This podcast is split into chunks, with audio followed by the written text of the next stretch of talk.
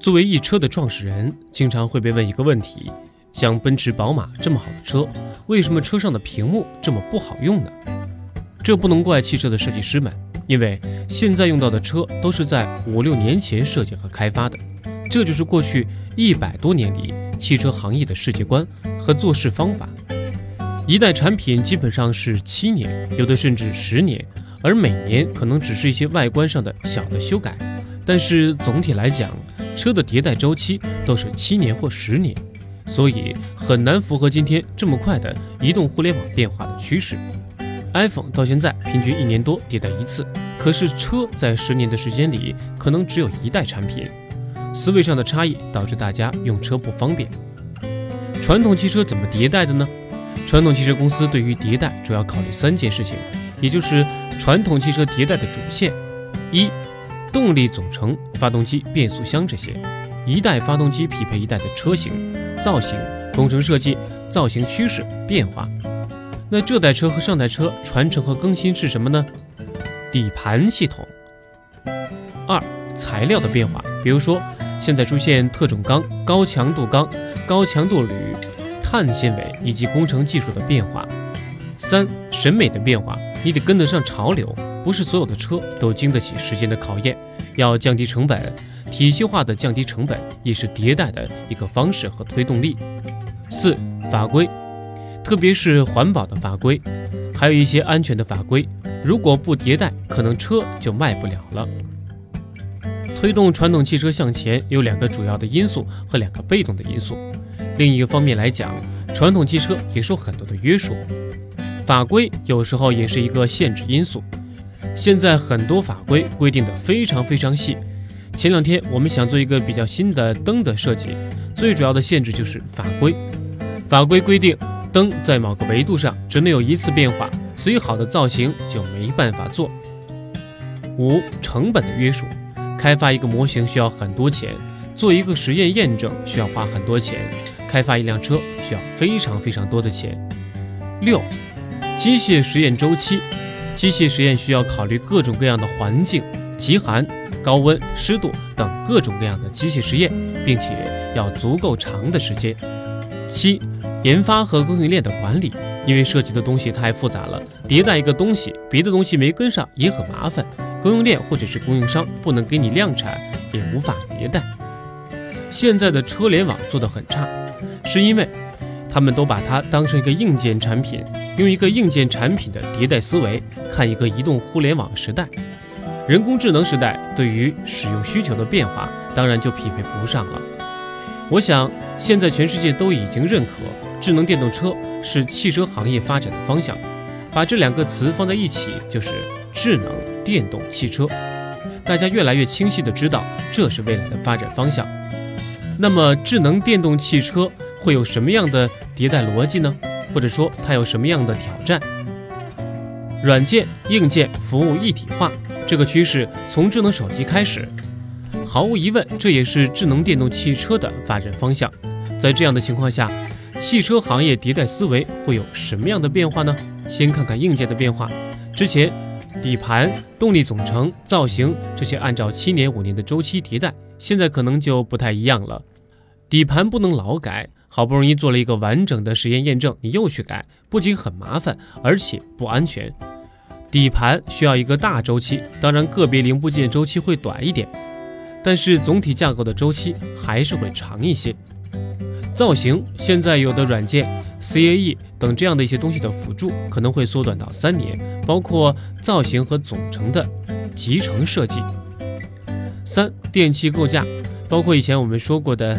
车上的整个数据的传输框架，这个部分好多年没有动过，但今天它已经无法满足今天车对数据传输的要求了。这部分的东西将来迭代的速度肯定会越来越快。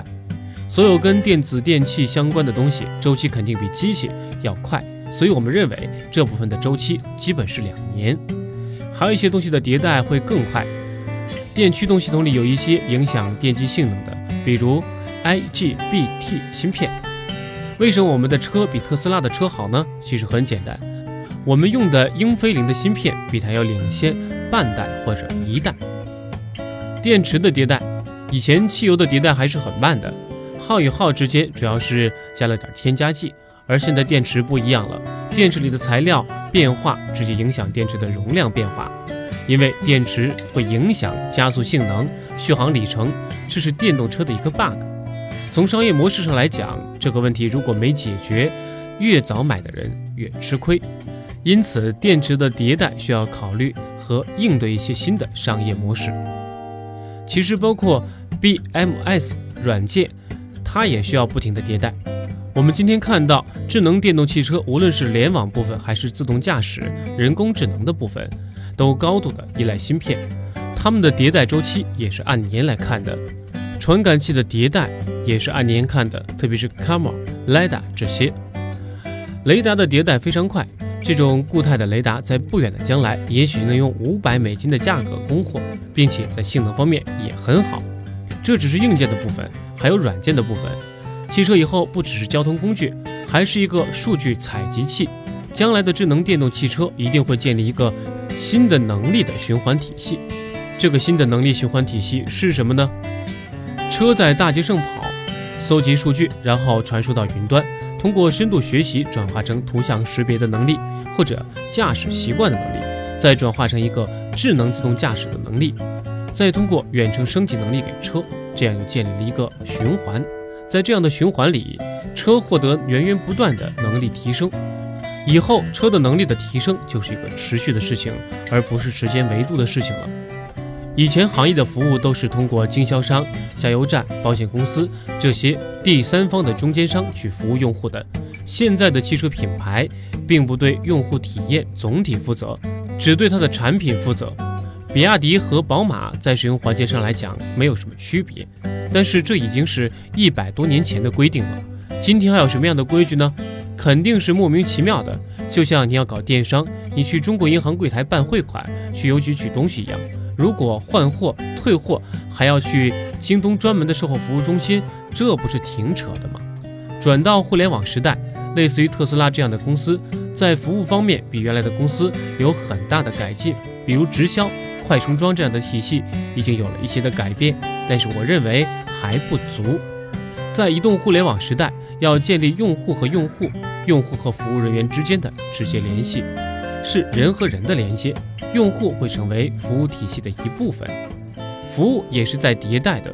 任何一个意见都应该及时的反馈，以内在的生成服务的能力。未来迭代的核心和挑战。从今天的角度看，推动未来汽车行业迭代的核心力量会是两件事情：数据和 AI，也就是我们今天讲的 Rebel 智能的主题。我们要从用户视角、用户拥有、用户体验等方面进行服务理念的革新。这两件事情成为推动未来汽车迭代最核心的元素，不只是简单的工程、机械、造型方面的。我们今天看 iPhone 和以前的外形有很大区别吗？好像也没有，但背后的东西已经完全不一样了。我做一个比较形象的比喻：以前汽车行业的迭代相对来说比较容易，像原始社会会打鼓一样，只要是一种乐器，用一个节奏，按照那个节奏就可以了。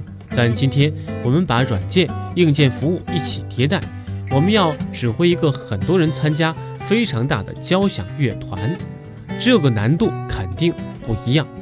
要去适应一个交响乐团的模式。有两件事情是非常大的挑战：怎么把不同频率、迭代技术融合到一起？如果现在做远程升级 OTA，如何保证三年前的车也能很好的 work？怎么能让它确保安全驾驶，保证操作体验是一致的呢？弄个实验验证体系有没有一开始去做复杂的测试呢？将来的软件是要持续升级的，硬件也许是三年的，这个问题怎么处理呢？是不是保留足够的测试车，能够各种各样的情况下去验证呢？我觉得这样不同技术的融合管理挑战是非常大的。还有一点稍微感性，但也是至关重要的，就是不同思维的人才融合的挑战。以前的汽车公司的思维都是机械工程师的思维，大家基本都是一致的。以后就不一样了，会有软件服务方面的人，这些人可能比硬件方面的人还多。如何让这些人能够在一起愉快的工作呢？这个挑战我觉得比第一个挑战还大。所以将来的汽车公司可能是由像蔚来这样的新的公司去主导。主要的原因是我们有机会建立一个新的机制和新的文化，能够让真正不同的思维的人在一起工作。因此，将来的汽车公司面对的挑战，除了技术融合的挑战，还有人才思维融合的挑战。